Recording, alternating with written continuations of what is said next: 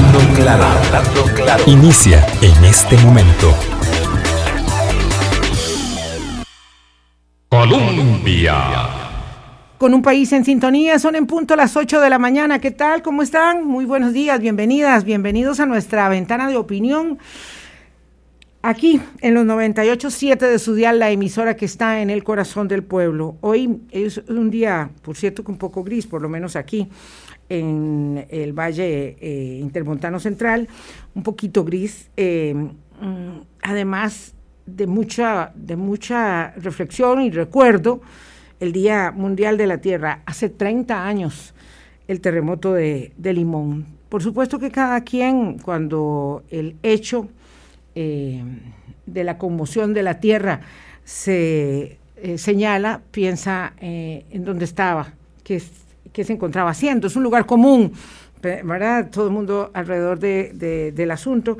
Pero bueno, nuestros retos y nuestros desafíos en el Día de la Tierra, por supuesto, además de observar la vulnerabilidad de la naturaleza humana frente a los embates eh, de la Tierra mm, se concentran mucho hoy en el cambio climático, aunque las enfermedades de la ecoesfera van mucho, mucho más allá también. Parece mentira o parece difícil creer que más allá del cambio climático eh, hay eh, problemas fundamentales para el devenir de la humanidad en términos de la casa que habitamos. Bueno, de eso también vamos a hablar más adelante. Pero bueno, había que hacer la reflexión. Me complace muchísimo saludar al politólogo costarricense que radica en Texas y que está de visita en el país, Alfonso Rojas, con quien en eh, el contexto de la elección Mm, que devino en la presidencia de Joe Biden y Kamala Harris, nos colaboró a nosotros y a muchos otros medios y se convirtió también en una persona eh, de eh, seguimiento obligado para mucha gente en las redes sociales. Alfonso, qué placer, qué eh, buena coincidencia que yo te estuviera buscando y me dijeras, estoy aquí en unos pocos días, apenas debe ser tu primera visita en la pandemia, así que te agradezco muchísimo la disposición para venir a compartir con nosotros temas eh, de política internacional y universal. Buenos días, Alfonso. Buenos días, Vilma, y muchas gracias efectivamente por... Más cerquita de micrófono, por favor. Eh, muchas gracias, Vilma, y, buenos días y gracias por la invitación. efectivamente, eh, coincidimos en este momento y entonces podemos tener una conversación en persona sobre todos estos temas que en realidad son tan interesantes y dan para tanto un politólogo tan joven que hace ahora en Texas, ¿a qué se dedica? Yo estoy haciendo un doctorado en políticas públicas y estadística. Eh, lamentablemente la pandemia ha complicado mucho los procesos de investigación, trabajo de campo. Entonces en este momento estamos, por decirlo así, en, en, en reserva eh, principalmente enfocados a dar clases y hacer la investigación que se puede hacer propiamente en Texas. Y ya una vez que se abra los viajes internacionales que autoriza la universidad, entonces ya va a ser posible, por lo menos para mí, volver a, donde hago mi trabajo de campo, que es aquí en Costa Rica, en México, en Colombia. En esta ocasión pude venir por un proceso migratorio con la Embajada de Estados Unidos. Y entonces ellos me autorizan venir por unos días y entonces aprovechar por lo menos para saludar porque tantos meses que han pasado y, no tienen uno chance de, ver a la familia y ha sido un contexto bastante difícil. 33 años. Tres años cuando fue el terremoto de Limón. ¿Usted recuerda algo? Yo me acuerdo poco. No recuerdo los detalles porque no estaba en, condición de, saber exactamente qué es lo que estaba sucediendo. Recuerdo algo llamado el terremoto de Limón. Recuerdo salir a la calle en el momento en el que todo se estaba moviendo. Recuerdo eh, a mis papás eh, eh, estresados, ansiosos por lo que estaba sucediendo. Y recuerdo que fue la noticia y lo que todas las personas estaban dando seguimiento en ese momento. Pero así como que los detalles particulares estaba, estaba muy pequeño. Bueno, pero, pero es impresionante, porque usted tenía tres años y tiene un recuerdo de ese momento que implica que había un trauma. Sí, sí. Que había algo muy grave que había sucedido. Así es, algo muy grande estaba sucediendo en Costa Rica y, lo recuerdo con, e, e, eso lo recuerdo con claridad. Lo que no recuerdo o no tenía capacidad de saber en ese momento eran los detalles, cuánta fue la magnitud, Entender, cuál, era, el daño, exactamente. Dimensionar aquello. Ver la angustia eh, de los papás, por supuesto, eh, ¿verdad? Te, marca. Cuando eso sucedía, mm, esta servidora ya estaba ejerciendo la pasión que hoy es el motivo de su trabajo, la, la, ciencia política. Ya yo era cronista parlamentaria. En ese momento eh, cubría la Asamblea Legislativa y mi recuerdo más inmediato eh, es estar debajo de los escritorios de, de la barra de prensa con una persona a quien quiero y admiro profundamente, en ese momento diputado como por tercera vez, me parece, del Partido Liberación Nacional, don Edgar Ugalde Álvarez. Debajo de ahí estábamos cobija, eh, eh, protegidos, según nosotros, ¿verdad?, debajo de, unos escritorios. Eh, ese, ese capítulo fue, por supuesto, muy, muy traumático para todos. Cada quien tendrá una historia y hay quienes quienes no la contaron y fue un, gran trauma especialmente para Limón porque si ustedes se acuerdan, y eso se lo cuento a, Alfonso, se suponía que en Limón no temblaba. Temblaba en muchas otras partes del territorio nacional, pero como Limón veía, veía esa, esa colita hacia arriba como abstraído del cinturón de fuego del Pacífico, entonces el Limón no temblaba. Temblaba en el Valle Central, temblaba en Guanacaste, temblaba en la zona sur, temblaba ¿verdad? En otras partes, pero no en Limón. Y bueno, y entonces nos enteramos que en Limón también temblaba. Eh, hay información muy interesante de nuestros colegas de Noticias Colombia a las que los invitamos a sintonizar en nuestras ediciones habituales. Alfonso Rojas es entonces politólogo y está haciendo un doctorado en políticas públicas y estadísticas. Me parece apasionante, digamos, la conjunción de todos esos elementos. Eh, y la posibilidad de trabajar entonces en Costa Rica, en México, en Colombia, wow, de verdad que eh, los, los, muchachos, los profesionales eh, se pueden comer el mundo. pasó en este, en este martes, digamos, histórico para Estados Unidos y yo diría que para la universalidad de los derechos humanos este acontecimiento que es la sentencia de culpabilidad del policía que eh, asesinó a, George Floyd. Eh, esta implicación, eh, sobre todo en el respiro que hay inmediatamente que se lee la sentencia, ¿verdad? Y que, y que todo el mundo tiene un, un respiro hondo por, por la posibilidad de que una sentencia diferente hubiera hecho explotar manifestaciones, disturbios en Estados Unidos y en otras ciudades del mundo, porque lo que pasó con la muerte de George Floyd el 25 de mayo del año 2020 en plena pandemia, eh, realmente marcó, marcó al mundo entero. Y yo quisiera que nos hicieras una contextualización de ese hecho que has vivido tan de cerca eh, y, compartirlo con nuestra audiencia. Gracias, Vilma. Sí, yo recuerdo estar en, en la ciudad de Austin, donde yo vivo, y a 10 cuadras es donde está el centro de la ciudad. Y durante el verano pasado eh, salir a la calle y ver tanques pasando eh, enfrente del barrio de mi casa. Y para un costarricense que, que, es una bendición enorme saber que en Costa Rica algo así nunca va a suceder, es un shock tremendo ver, ver tanques con, con militares y con esas armas que uno ni siquiera sabe qué calibre o qué tamaño son eh, para ir a, a, controlar los disturbios. Y fue, fue efectivamente un, un proceso bastante complicado. Y efectivamente el, veredicto de, de, Chauvin, que fue el policía que, asesinó a, George Floyd como culpable tres veces, eh, trajo un pequeño alivio, pero es importante tomar en cuenta que lo que sucedió es casi que una excepción. Eh, en el estado de Minnesota solamente dos policías han sido eh, enjuiciados, enjuiciados y han sido declarados culpables en la historia por un encuentro violento con una persona. Eh, y en Estados Unidos en general, en el contexto, es muy, muy extraño. En la gran mayoría de casos emblemáticos, en la mayoría de, situaciones como la de George Floyd, en los últimos 100 años, casi siempre el policía ha salido caminando. Y entonces esa expectativa de, que se iba a revivir ese trauma eh, siempre estuvo presente en todo momento en las deliberaciones, a pesar de que la evidencia era contundente, a pesar de que había un video de nueve minutos de una joven de 17 años, eh, Darnella Fraser, eh, la evidencia era contundente, pero aún así en el pasado había habido también evidencia contundente. Hay una cantidad de videos, hay una cantidad de historias, hay una cantidad de testigos y en casi todos los casos salen caminando los policías que, cometen estos asesinatos. Entonces, es un alivio es una excepción y la expectativa es que esto genere un cambio en la cultura, que genere un cambio en la rendición de cuentas de los policías y que también genere cambios en los estados, en las regulaciones de los, de los aparatos policiales en Estados Unidos eh, a, partir de, a partir de este episodio.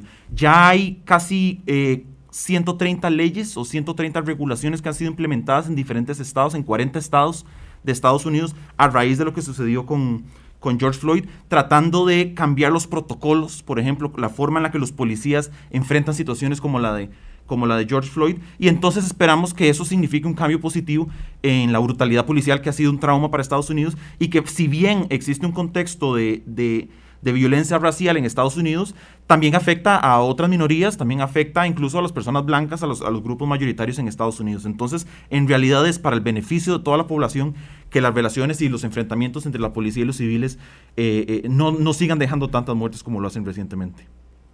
Uh, el Departamento de Estado de los Estados Unidos, a, anotando um, eh, lo que usted señala, Alfonso, de, decidió ayer iniciar una investigación sobre los procedimientos policiales, estamos hablando ahí, ¿verdad? En Minnesota, con esa eh, característica que usted señala, pero que evidentemente tiene repercusión en, en, muchos estados de la Unión Americana, eh, para determinar si esos procedimientos son inconstitucionales o ilegales, en todo caso. Eh, y eso también habla de la excepcionalidad de este proceso, ¿verdad? Porque podría ser una excepción y punto. El presidente Biden dijo, esto no es suficiente, esto es histórico, ¿verdad? Pero el alma de la nación está manchada por el racismo. Entonces, el Departamento de Estado anuncia que va a hacer esa investigación eh, porque el fallo judicial de culpabilidad del policía no alcanza esos extremos, por supuesto, no le compete. Eh, pero el Departamento de Estado lo dice. Y el presidente Biden señala que hay que proceder a una reforma del sistema judicial.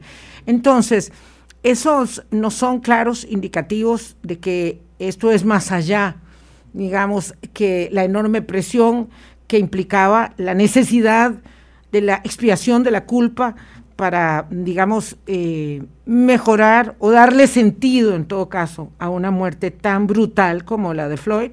Sí, sí.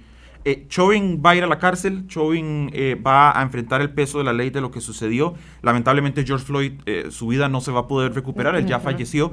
Y lo que se ha hablado es de que a pesar de que, de que se utiliza la palabra justicia, no existe justicia tal en el contexto en el que George Floyd ya falleció, en el que, en, el que esa vida no se va a recuperar, pero que eh, lo que se podría llamar justicia va a ser algo muchísimo más amplio, que va a ser producto de un proceso de reconciliación y reparación en el contexto de, de, Estados Unidos. Lo que usted menciona en, tema, en términos de las investigaciones del, del Departamento de Justicia y el fiscal general, eh, hay, que, hay que hacer dos acotaciones importantes. La primera es recordar que en Estados Unidos uh -huh. el fiscal general, a diferencia de Costa Rica, es un funcionario que responde al presidente. En Costa Rica la fiscal no, no, no re responde necesariamente al presidente de la República. En Estados Unidos es como si fuera un ministro, es un, es un nombramiento del presidente uh -huh, y entonces uh -huh. tiene la capacidad de realizar investigaciones que no necesariamente están motivadas o, o, que surgen del proceso judicial, sino que surgen de intereses políticos que van más allá de, de, de, de la legalidad. En este caso, eh, la legalidad ya, ya, ya respondió en el caso del juicio de George Floyd, pero es necesario un proceso político de reconciliación y de investigación y de rendición de cuentas de los aparatos policiales. Hay un proceso de investigación al Departamento de Policía de Minneapolis, la ciudad donde sucedió el asesinato a George Floyd, que se está dirigido por Mary Garland, que es el, el fiscal general de Estados Unidos, uh -huh. y también el mismo Departamento de Justicia hace una investigación de derechos civiles. Porque en Estados Unidos, a partir de la ley de derechos civiles que fue pasada en los años 60, cuando existe algo que podría ser considerado un, una violación a los derechos civiles de alguna minoría, no solamente se hace el proceso legal en el que se condena a la persona o el que se juzga a la persona imputada por los crímenes, sino que adicionalmente hay un proceso separado de derechos civiles que se hace de manera eh, paralela. Y entonces el Departamento de Justicia en este contexto está también eh, haciendo un un proceso por derechos civiles porque claramente lo que sucedió con George Floyd no solamente representa las circunstancias de ese momento, sino una estructura de brutalidad policial en contra de las minorías de Estados Unidos, en, particular las minorías afrodescendientes, que viene de hace mucho tiempo y que entonces va, a necesitar un proceso un poco más, eh, más amplio que simplemente el veredicto de un, de un jurado. Eh, y que, eh, digamos, ¿cuál sería uh, la aspiración de la investigación? De derechos civiles, uh, más allá, digamos, del resarcimiento a la propia. Sí, familia. usualmente es un tema de resarcimiento a, a las familias, si es necesario hacer cambios en los protocolos policiales o, o un, ah, una okay. demanda en, Minneapolis, si ya existe un juicio de derechos civiles que falló en favor de la familia de George Floyd, entonces ellos están en capacidad y en autoridad de ir a solicitar al estado de, de Minnesota cambios radicales a partir de eso. Entonces es un precedente importante para evitar que únicamente se quede como si fuera un juicio en el que una persona mató a otra y listo, sino que hay un componente de derechos civiles que va más allá del proceso legal eh, eh, restringido que, habilita reparaciones y habilita procedimientos más amplios que simplemente lo que sucedió ese día. Claro, uno, eh, Alfonso, es, es, es, muy buen invitado para, para, hablar de eso que quiero plantear. Uno como costarricense eh, mm, pensaría, tiende a creer, a pensar que estas cosas no son nada más el fenómeno de la, de la coyuntura. Quisiera aspirar a pensar en un mundo mejor, pero don William Mayorga dice, es que esto está muy adherido en el ADN de mucha gente en los Estados Unidos, digamos, el racismo, ¿verdad? Entonces la condena del policía, dice don William, no va a cambiar mucho la cultura de esas personas eh, y, lo compara con el sentimiento nazi que todavía persiste en una parte de la, de la sociedad alemana, con todo y la solidez, digamos, de su, de su democracia. Entonces, ahí está ese sentimiento, lo manifiestan de otra forma, ¿verdad? Y claro, eso hace parte de, un, de una historia, ¿verdad? Social, cultural, política, de exclusión, de eh, negación de derechos, y usted lo decía muy bien, eh, a los negros, a los afrodescendientes, pero también a otras poblaciones. Sí, yo recuerdo durante el verano pasado que cada ciudad en vez de estar protestando únicamente por lo que sucedió con George Floyd, cada ciudad tenía también un caso local, tenía también un ejemplo local. Eh, por ejemplo, entonces en Austin mataron a un hombre eh, latino en, condiciones muy similares pocos meses eh, antes de lo que sucedió con, George Floyd. En California había sucedido también, en, en, Nueva York, en Florida. Y entonces eso lo que daba ah, o lo que ilustraba es que es algo tan común, es algo tan frecuente que entonces se necesita efectivamente un, un parteaguas para decir, no, ya basta con esto y poco a poco ir generando ese cambio. Como mencionaba usted, efectivamente, un único caso no va a cambiar eh, una cultura que lleva 300 años en Estados Unidos de estar, de estar eh, arraigada tan profundamente, no solo en el sistema legal, sino también en el sistema político y en las relaciones entre las personas. Yo recuerdo lo que siempre decía Ortega y Gasset, y es que la cultura es la consecuencia de todo lo que hacemos las personas. Y entonces es a partir de esos pequeños cambios, de esas pequeñas acciones que cometemos las personas o, cada uno de esos pequeños juicios en los que se hace justicia, que poco a poco vamos construyendo una nueva cultura. Pero por algún lugar hay que empezar. Eh, el caso de George Floyd es, es, relativamente inspirador en el sentido de que, de que si bien es, es lamentable lo que sucedió y por supuesto que eso es, no, no, no, va a haber reparo suficiente nunca para recuperar la vida de una persona, nos recuerda que la historia no es inevitable, que lo que ha sucedido en los últimos 300 años no necesariamente lo que va a suceder en los próximos 300 años y que el cambio puede empezar a partir de ahora, pero va, va, va, a, suceder a partir de personas con coraje que van a tener eh, eh, eh, la, la, que van a tomar las decisiones correctas en el momento en el momento correcto y parece que en este caso el jurado eso fue lo que hizo. 8 o 19 minutos de la mañana conversamos con el politólogo costarricense Alfonso Rojas, vive en Texas y tiene un pulso muy fresco de los acontecimientos eh, cotidianos en la nación del norte. Mm, ¿Cuánto ha cambiado? ¿Verdad? El entorno, el ambiente. Estamos viviendo, por supuesto, en un momento mm, fuerte de la pandemia, pero ¿cuánto ha cambiado el entorno y el ambiente de aquellos días en que estábamos desesperados porque terminara la, la era Trump, donde vivíamos con el corazón en la mano, como en un sub y baja todos los días entre aquellos tweets y aquella locura y aquella determinación eh, de, volver loco a medio mundo. Y, hoy como este, digamos, juicio o este fallo, esta, sentencia, eh, se lee eh, en la tranquilidad que transmite eh, el presidente Biden cada día respecto de las decisiones que son complejas. Ahora hablamos de Afganistán, por ejemplo. Vamos a la pausa y regresamos. Hablando claro. Colombia. Con un país en sintonía. Son las 8.23 minutos de la mañana. Gracias por acompañarnos a ser parte de nuestro Hablando Claro y compartirnos sus inquietudes. Dice don Juan Carvajal que Hace 30 años estaba en la terminal química de Químicos Holanda en Moín, era el gerente de operaciones. Tuvimos muchos problemas, el riesgo más grande era el incendio. Muchos años después se dio ese incendio, que es el más grande que ha habido en productos químicos en el país. Y le pregunto que cuál fue el motivo. Simplemente una estupidez. Mientras estaban cargando un sistema se pusieron a soldar 2006, muchos años después del terremoto. Terremoto eh, no pudo con la planta de químicos, pero bueno, el error humano, por supuesto. Es solamente una nota a pie de página, ¿verdad? Para eh, compartir eh, ese tema. Hoy conversamos con Alfonso Rojas sobre la sentencia histórica mm, contra el policía Derek Chauvin que mató a George Floyd a vista y paciencia en el momento de quienes estaban ahí, en la que hoy es la esquina de la llamada Plaza George Floyd en Minneapolis, pero en realidad eh, eh, después del mundo entero. Ah, un abrazo también para don Luis Diego Fernández, que nos escribe desde Fontana, California. Siempre va escuchándonos y se conecta con la realidad nuestra y con, en este caso, la del mundo. El mundo es un lugar pequeño, las cosas que suceden están ahí puestas a disposición y nosotros tenemos siempre esta tentación de ver mucho para, para adentro nada más y nos interesa también poner el foco hacia afuera.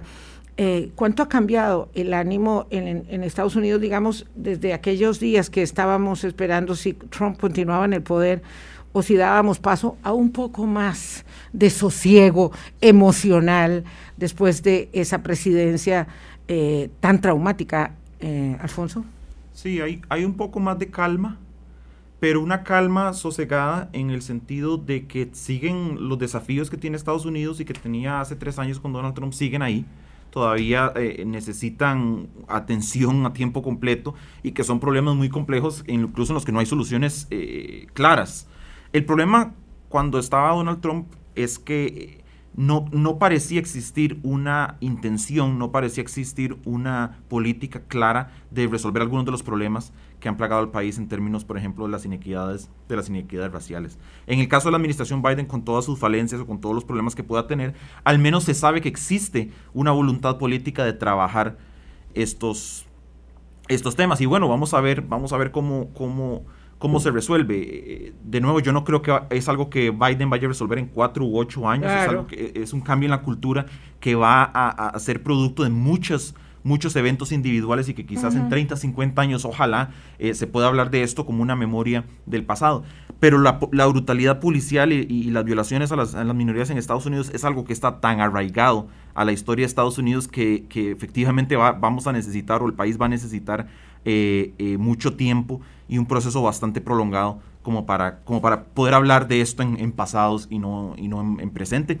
El, eh, el, mismo martes, en el momento en el que se dio la sentencia, eh, un, un, joven de 14 años fue asesinado en Ohio por parte de la policía. En la misma Minneapolis, un hombre fue asesinado en, condiciones similares a las, que, a las que murió George Floyd. Entonces, eso sigue sucediendo y posiblemente está sucediendo en este momento en un país tan grande con 40 millones de interacciones entre civiles y policía eh, al año. Eh, eh, y con protocolos policiales que a veces son un poco más agresivos de lo que, de lo que la evidencia indica es efectivo. Y entonces, bueno, eh, va a seguir sucediendo y ojalá que ese proceso de transformación sea más acelerado a partir de lo que sucedió con George Floyd. Y creo que es la única esperanza que podemos tener. es una esperanza, en efecto, porque, claro, el, el, el espíritu humano, ¿verdad? Sobre todo para quienes creemos profundamente en la defensa de los derechos humanos, eh, eh, tiende a abrazar la esperanza como, como una de sus principales herramientas de sobrevivencia. En eso estamos en media pandemia. Estados Unidos, eh, dice la Universidad de Duke, le voy a meter esta cuña, Alfonso, este, que cuando termine de vacunar a sus 328 millones de habitantes, o los que de ellos decidan que se quieren vacunar, ahora ya usted me dirá cómo a ese proceso, eh, cuando termine de vacunarlos, allá por el mes de julio aproximadamente, le van a sobrar 300 millones de dosis de vacunas, sobrar. Y en este momento cualquier persona de Costa Rica o de América Latina que, tenga el dinero, no que quiera, sino que tenga el dinero, va y se vacuna. Se vacuna gratuitamente, no es que compran la vacuna, ¿verdad? Como, como alguien piensa y hacen entonces un plan de negocios. Es que se vacunan gratuitamente. Eh, y bueno, estamos en un mundo muy desigual, ¿verdad? Muy eh, desigual en términos también del acceso al bien más preciado del momento, después del agua. Las vacunas, dice la doctora María Luisa Ávila, son el mayor descubrimiento después del agua potable eh, de la humanidad y hay muchos otros que agregar, pero bueno, pero ahí hay dos. Entonces la vacuna es un tesoro. ¿Por qué le sobran tantos y nosotros nada? Eh, bueno, digo, poquito, poquito. Nosotros hablo de todo, el resto de la humanidad, incluyendo Europa. Sí, eh, ahí quizás lo que usted menciona me recuerda a un concepto en economía que se, se, le dice poder de mercado. Claro. Y es que Estados Unidos, al ser un país tan grande, tiene poder de mercado, tiene capacidad de influencia de decirle a las empresas, denme las vacunas a mí y a nadie más. Y eso... Poder de mercado y poder eh, regulatorio y legislativo por también. Además, también. además. Eh, eh, claro, ese, el poder de mercado es un concepto estrictamente económico y entonces nos permite casi que hacer hasta predicciones de cuáles son los primeros países que se van a vacunar y por supuesto que los países del primer mundo que tienen más capacidad de pagar por esas vacunas eh, son los que están los que están vacunándose primero. Pero también ahí no es, es posible olvidar que los aparatos de investigación de los países también tienen un componente importante que, aportar y que en muchos casos está sucediendo. Brasil, el Instituto Butantan, eh, generó una vacuna eh, que ya está siendo utilizada en, Brasil, de, Brasil, con investigación de Brasil. Eh, en China tienen la Sinovac, en Rusia tienen la Sputnik y entiendo que en India también ya tienen, ya tienen una vacuna. Son países muy grandes que tienen aparatos de investigación muy grandes, pero también es una lección de que efectivamente no hay que depender de las farmacéuticas de Estados Unidos o de Europa para generar, para generar su propia vacuna.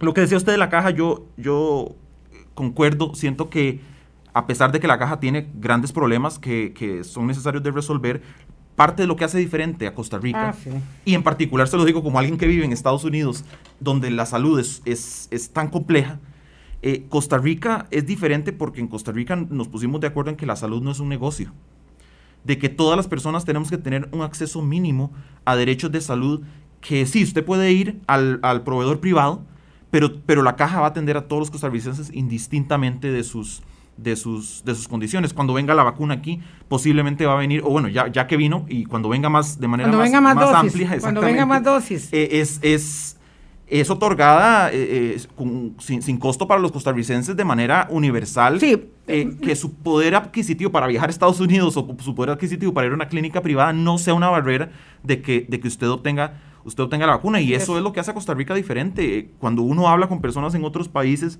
y les cuenta cómo es el sistema de Costa Rica, viera la envidia que tienen, eh, precisamente porque en Costa Rica decidimos y parte del contrato social costarricense es que la salud no es un negocio. Y eso es algo que, no deberíamos cambiar, francamente. Me encanta esa reflexión de alguien tan joven que dice, bueno, no, yo me inscribo en mi aseguradora y, y ya punto, ¿verdad? Pero ese tema, digamos, de la universalidad del servicio y de la solidaridad, ¿verdad? Siempre la, caja siempre es un issue, es un gran tema de, discusión y debate, tanto en enfermedad, en el seguro de enfermedad como en el tema de las pensiones, son, son, son nuestros temas, ¿verdad? Eh, y por, por, suerte que hay que, eh, digamos, eh, claridad para brindarle la atención necesaria. Pero claro, cuando las personas preguntan reiteradamente, ¿por qué es que en Estados Unidos va y las vacunas están en las farmacias? No es porque la gente las compra, es porque no hay una red, ¿verdad?, de cientos de miles de VICE para que la gente se vacune. Entonces el gobierno se la suministra a las farmacias, pero las farmacias no cobran por poner la vacuna. Eh, entonces, este, esto tiene que quedar claro, porque una de las cosas que ha sido más difícil que la gente eh, conozca, ¿verdad?, que el conocimiento se disemine, es que no hay eh, mercado privado de vacunas. Entonces, por ejemplo, aquí siguiendo el ejemplo de Alfonso, si una persona quiere una vacuna de influenza, va a Levi's. Pero si no quiere ir a Levi's, va a una farmacia. Cualquier cadena de farmacias vende vacunas de influenza, porque no hay un problema de producción y de distribución mundial de vacunas de influenza. Hay un problema de distribución y producción suficiente de vacunas eh, contra COVID. Ese es un poco, ¿verdad? Y yo insisto en meter este tema cada vez que puedo porque hay que, mm, digamos, diseminar información. Alfonso, vamos a otro, a otro asunto que, que, yo quería aprovechar con vos para, para tocar. Es que el presidente Biden anunció un, tema que, que, también es ajeno para nosotros, pero que eh, en cuanto lo ligamos con las Torres Gemelas se acerca más. Eh, con motivo de los 20 años del aniversario del atentado contra las Torres Gemelas, eh, eh, el 11 de septiembre el presidente Biden anunció el retiro completo de las tropas de los Estados Unidos que están en Afganistán. A partir tan pronto como de la semana entrante, el primero de mayo, empieza ese retiro. y este es un tema muy, muy, muy grueso, ¿verdad?, para, para los estadounidenses que están eh, con una presencia en el territorio de Afganistán que va a ser por unos meses más larga que la presencia de los Estados Unidos en la guerra de Vietnam, que sigue siendo una herida abierta en ese pueblo. Sí, Afganistán históricamente ha sido, por decirlo así, un derrumbe imperios. El, la Unión Soviética entró en los años 80 eh, y, nunca, nunca salió en el sentido de que gastó tantísimo dinero y terminó eh, cayendo unos años después que, que, Afganistán se convirtió en, una, en un territorio tan complejo de gobernar, un territorio tan inestable, que cuando entró Estados Unidos ahí en realidad no existía una estrategia clara por parte de la administración Bush de qué es lo que iban a hacer. Ellos decían bombardeemos al talibán, bombardeemos a los terroristas, pero no existía una estrategia clara de estabilización, una estrategia clara de, de, contención de la situación.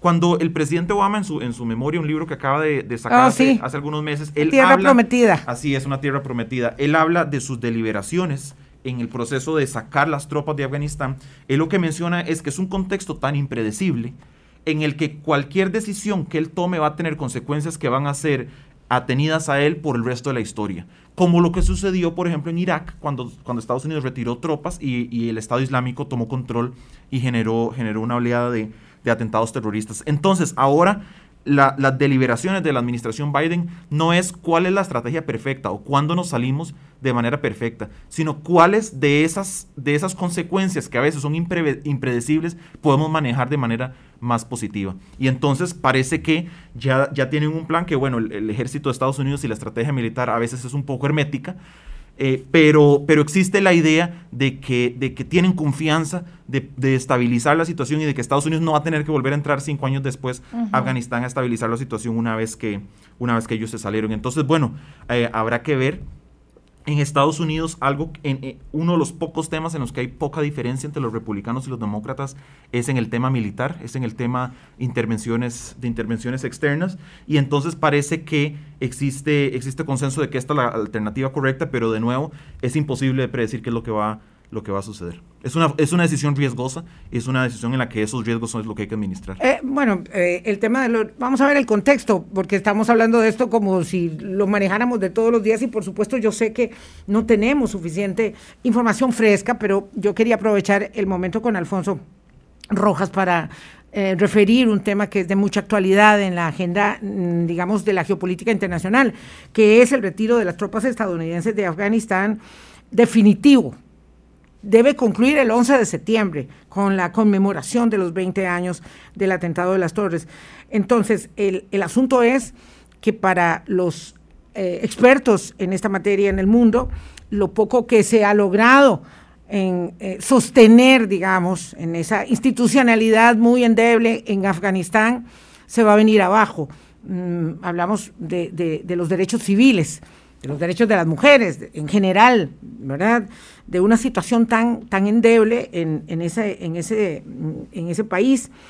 Eh, es, eso es así, pero por otro lado, ah, también los analistas señalan que la decisión del presidente Biden era una decisión, digamos, coherente con lo que el mismo Donald Trump había decidido, que era el retiro para mayo también, y en ese sentido parece que no hay mayor discusión en la Casa Blanca, o mejor dicho, en Washington, no en la Casa Blanca, en Washington, respecto de este tema. Estados Unidos pone fin a la historia y vuelve a ver hacia atrás con el tema de Afganistán, cosa que por supuesto sus aliados en Europa no ven con buenos ojos. Sí, y no tenga el problema más cerca. Así es, y no tenga duda, Vilma, que si algo sale mal en los próximos años en el contexto de Afganistán, eh, la oposición a Joe Biden se lo va a atribuir y van a decir, nosotros se lo dijimos desde el inicio.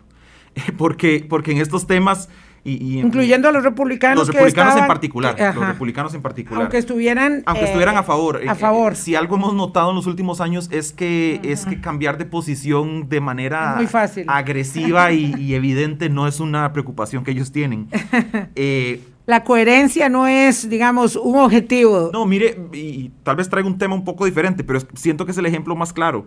Cuando, cuando estaba en de la pandemia, y estaba el presidente Trump, todos los republicanos votaron por los paquetes de ayuda eh, para dar dinero a los estadounidenses producto de, la, producto de la pandemia. Sale Joe Biden y en los primeros 100 días de Joe Biden pasa un paquete igual y no obtuvo un solo voto republicano y los, republicanos, los republicanos alegaban que era un gasto demasiado grande y que iba a hacer una, a generar una espiral de deuda que era incontenible. Ninguna de esas preocupaciones fueron manifestadas en ningún momento durante los paquetes anteriores que también hicieron explotar la deuda y que sumados eran mayores al paquete que... Claro, y si hubiera ganado en la reelección Donald Trump, entonces se, hubiera tenido todos sus votos. Qué mezquindad más terrible. Eh, eh, eh, y es la, política. a veces, la política a veces funciona así, pero para volver al tema de Afganistán y también hacer un, poco así de crítica a veces a la forma en la que hacemos política, eh, eh, siempre hay alguien diciendo que las cosas van a salir mal. Siempre. Y cuando, salen mal, y cuando salen mal, esa persona va a levantar la mano y va a decir, yo se lo dije. Claro, cuando, cuando es evidente que en el quehacer, ¿verdad? Humano y en la toma de las decisiones de política pública, en una dinámica tan acelerada como la que vivimos, unas cosas salen bien y otras salen mal. Pero no es porque ah, yo advertí que iban a salir mal.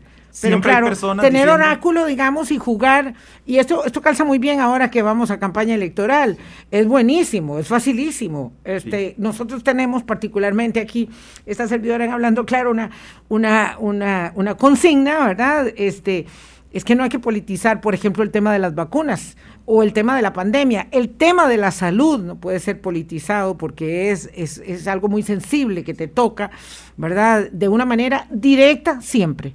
¿Verdad? Alfonso probablemente si se contagia de COVID lo pasará como está aquí, ¿verdad? Sin más. Eh, pero no sus papás, pero no sus abuelos, ¿verdad? Este, no, no es igual. Entonces este es un tema muy sensible, eh, con el que no se puede, digamos, eh, ensuciar una, aspiración política, pero mm, lo cierto es que tenemos que mm, respirar y ser críticos y al mismo tiempo intentar entender eh, la información que recibimos permanentemente. Es un momento muy difícil. Sí, el gobierno debe rendir cuentas por lo que está haciendo con el proceso de vacunación y la forma y los criterios en los que lo está haciendo y cuando hay ineficiencias va a tener que rendir cuentas y siento que es el deber de todos los ciudadanos exigirle al gobierno respuestas a esas preguntas. Eso, eso es diferente de lo que menciona usted, que es politizar el proceso. Porque en Exactamente. El momento, en el momento en el que se introduce algo como la vacunación, por ejemplo, al entorno de la campaña política, eh, entran una serie de incentivos que no necesariamente eh, eh, recaen en el interés público, en el interés de la mayoría de los costarricenses, sino que entran en intereses electorales que afecta la posición que toman diferentes actores y afecta los compromisos en los que caen diferentes actores. Entonces, efectivamente es, peligroso, es un tema que hay que tratar con muchísimo cuidado. Sí. 8.42, hacemos una pausa y regresamos. Dice a don César Vargas que por qué si van a sobrar tantas vacunas en los Estados Unidos el gobierno no, se las compra, un poquito, este, eh, en vez de comprárselas a las farmacéuticas. Bueno, es que Estados Unidos se las compró a las farmacéuticas, ¿verdad? Y Estados Unidos determinará, cosa que todavía no ha dicho eh, el, el eh, Blinken, el secretario de Estado. El secretario de Estado, gracias, este Alfonso, ¿qué va a hacer con su remanente? Lo que le está pidiendo los expertos científicos y médicos es que por favor contribuya a una distribución más equitativa de las vacunas en el mundo. Vi un informe al respecto. Eh, ¿Cómo lo hará? Si va a ser vía COVAX o, si va a ser este, una distribución de otra manera, ¿verdad? el, el tío Sam eso todavía no lo sabemos porque Estados Unidos no ha dicho nada, pero ellos son los dueños de las 300 millones de dosis que les van a sobrar. Así, así de crudo, así de simple. Sea Costa Rica, sea Europa, vamos a la pausa. Hablando claro.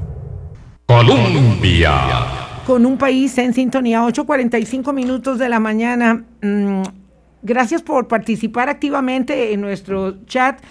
Eh, a veces no tenemos tiempo y no todos los temas están, digamos, directamente relacionados con, con el área de, de, de, expertise de nuestro invitado, pero por supuesto que su lente es muy amplio. Hay alguien que dice aquí, eh, don Carlos, sí, don Carlos, dice que es contradictorio cómo Estados Unidos utiliza los derechos humanos para señalar o hasta para invadir naciones y en su propio territorio son abusados los eh, ciudadanos con la conculcación de sus derechos. La naturaleza humana. Don Alfonso. Sí, y el nivel de complejidad no solamente de, de, la regulación interna de un país de 328 millones de personas, 50 estados, eh, como decíamos antes. Muchos países juntos. Así es, 40 millones de interacciones entre policías y ciudadanos todos los días, eh, o perdón, anuales. Eh, y, no solamente eso, sino que programas de vivienda, pobreza, disturbios, cualquier cantidad de dinámicas humanas que suceden dentro de un país que es del tamaño de un continente. Súmele a eso la relación entre Estados Unidos y casi que cada otro país en el mundo en situaciones tan complejas como, como en el Levante, donde están Israel y Palestina, que llevan dos mil años en un conflicto, eh, súmele Turquía. Que para muchos es irresoluble. Así, así es, y Estados Unidos está ahí metido, está metido eh, eh, en Afganistán, está metido en Irak, está metido eh, con Taiwán y, China, hay un, conflicto en el mar territorial. Es decir, Estados Unidos está en tantos lugares que, que casi que es imposible que vayan a ser siempre coherentes a lo interno y a lo externo de manera de respeto a los derechos humanos e incluso con acciones de, de, soldados individuales, por ejemplo en, en Abu Ghraib o en, Guantánamo, que violentaron derechos humanos de manera, de manera muy agresiva, los tiroteos en Fallujah, por ejemplo, también por parte de mercenarios contratados por, por Estados Unidos. Es muy difícil la absoluta coherencia eh, para, un país, para un país tan grande. Y, creo que ahí también eh, es importante que Estados Unidos tenga eh, esa humildad que no venga con, esa, con, con ese rol de, de superhéroe que, que, le, que, le, gusta tanto, eh, que le gusta tanto jugar, pero al mismo tiempo, si quisieran jugar ese rol y mandarle vacunas al resto del mundo, adelante.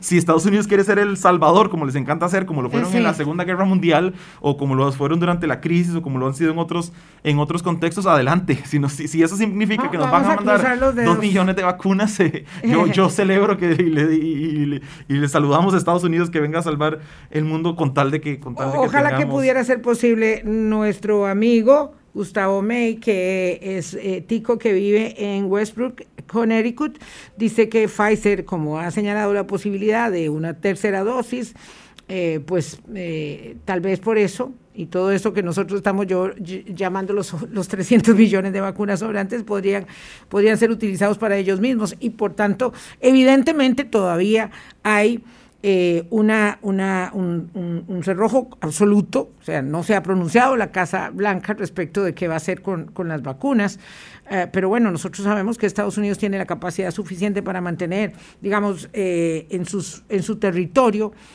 vacunas, guantes, batas, respiradores y todo lo que decida mantener, porque ya como lo decía muy bien eh, Alfonso, hay un tema de poder de mercado y complementábamos con un poder legislativo, regulatorio, que dice de aquí no sale nada, ¿verdad? Eh, bueno, vamos a ver. Eh, mm, alguien me está pidiendo, ya le voy a mandar el artículo de el eh, que me, que me pronuncie sobre el tema de la discusión de, las vacunas. He hecho dos artículos al respecto y este mm, no lo vamos a comentar ahora. Mañana podremos hablar de eso, pero como quedan pocos minutos, Alfonso, eh, India ha reportado, según el Washington Post de esta mañana, 314 mil 835 casos en 24 horas. Estamos viviendo eh, una circunstancia muy compleja. Lo vemos allá, pero aquí tenemos más de mil casos diarios, que para nuestra proporción es eh, evidentemente un incremento muy significativo de lo que vamos a hablar mañana con el doctor Álvaro Avilés del Hospital México. Pero quería una reflexión sobre ello. 314.835 casos en 24 horas. Sí, ese entiendo que es el nuevo récord global. Anteriormente Estados Unidos eh, había tenido el récord con 307 mil infecciones, pero ya India, eh, también por su tamaño y por la dificultad de, contener diferentes partes de su territorio, parece que va, que va a seguir creciendo por mucho tiempo y eso se va a reflejar en muertes, eh, lamentablemente. y sí, efectivamente es difícil relacionar directamente el contexto de India al de Costa Rica, pero como menciona usted, los casos aquí están aumentando y, bueno, sí, yo, yo no soy eh, experto en salud, claro, claro. Pero, la impresión como, como ciudadano que tengo, e incluso a veces viéndolo desde afuera, es que eh, ya después de tanto tiempo de la pandemia nos estamos empezando a relajar un poquitito y eso, eso hay, que, hay que ponerle cuidado, tenemos que seguir con las medidas de, de, de distanciamiento, tenemos que seguir lavándonos las manos, tenemos que vacunarnos si tenemos la la, la oportunidad, porque en el momento en el que nos relajamos, en el momento en el, que nos confiamos, es cuando vuelve a subir y ya lo estamos viendo.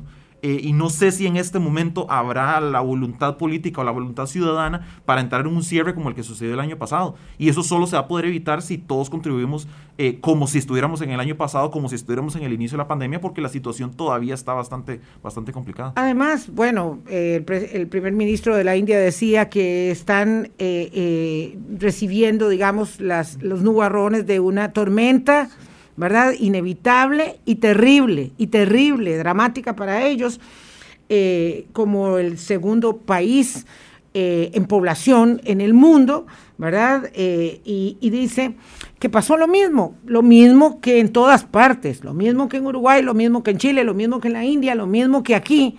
Es que la naturaleza humana es, es similar, es igual, ¿verdad? Entonces, ¿qué pasa? Que todo el mundo se relajó bueno, ya llegaron las vacunas, entonces tal vez no, no, se van a morir nuestros abuelos porque ya los vacunaron y entonces pues hagamos fiesta. Decía que había una enorme cantidad de festivales y de congregaciones multitudinarias y que aquello fue imposible detenerlo. Y eso en la escala nuestra también nos, está, nos, nos, nos sucede. Entonces vamos a este incremento superlativo de contagios sin eh, advertir o tal vez entendiendo que ello como una cosa inevitable. Y eso, y eso no es cierto. ¿Por qué? Porque Alfonso dijo, empezando el programa, que la historia no es inevitable. ¿Verdad? Entonces, yo creo que eso tiene, tenemos que tenerlo muy claro. Eh, y tener claro también que tenemos consecuencias de cada una de nuestras acciones o nuestras inacciones. Creo que el gobierno de Costa Rica no tiene, eh, digamos, eh, la capacidad para establecer medidas como las que tuvimos al principio. Me refiero que no, no, hablo de una incapacidad de decisión de política pública, sino de una realidad política que entraña que eh, eh, no, nos, no nos llega más. Si no trabajamos, no comemos y la gente se resiste mucho a las medidas. Desobediencia civil estaban advirtiendo en Colombia los empresarios y comerciantes frente a los cierres eh, que hubo la semana, el fin de semana pasado, fin de semana nada más por el incremento del medio de contagios. Entonces tenemos que cuidarnos mucho. Alfonso, gracias por haber venido. De verdad que ha sido un gusto. Gracias a usted, Vilma, por la invitación y, muy, buena conversación de, de, temas variados. Temas. Sí. Eh, entonces, eh, sí, claro que sí, muchas gracias. Lo hemos, eh, lo hemos hecho con la finalidad de que, de que esté acerca, de que esté cercano a todos, ¿verdad? Cuando uno habla de temas internacionales, la verdad es que es muy, muy complejo, sobre todo si no tenemos, evidentemente, como no lo hacemos habitualmente, un contexto, eh, digamos, eh, frecuente de los temas que nos ocupan. Pero bueno, mañana conversamos con el doctor Álvaro Avilés, hablamos eh, de contagios, de vacunación, de cuidado. Tenemos que seguir insistiendo en ello. Son las 8.55, nos retiramos. Después del micro de noticias, cuentas claras, quédese aquí en Colombia con un país en sintonía. Hasta mañana. Hablando claro, hablando claro.